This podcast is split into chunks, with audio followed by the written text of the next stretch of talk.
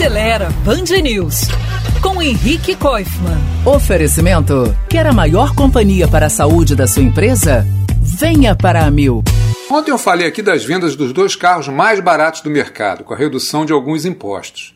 Além desses dois, outros modelos que custavam até 120 mil reais também têm descontos e estão saindo um pouco mais. Mas sabem quais são os carros que estão vendendo mais ainda que esses modelos? Bingo para quem disse usados seminovos. Segundo a Federação dos Revendedores de Veículos Usados, a Fenalto, as vendas de carros de até 3 anos de uso subiram mais de 22% em maio. A ligeira melhora dos números da economia tem a ver com isso também, claro. Mas para mim tem um efeito psicológico por trás desse crescimento. É gente que resolveu trocar de carro por causa do desconto e acabou preferindo gastar menos ou levar um seminovo maior e mais equipado que o outro, novo, mas mais simples.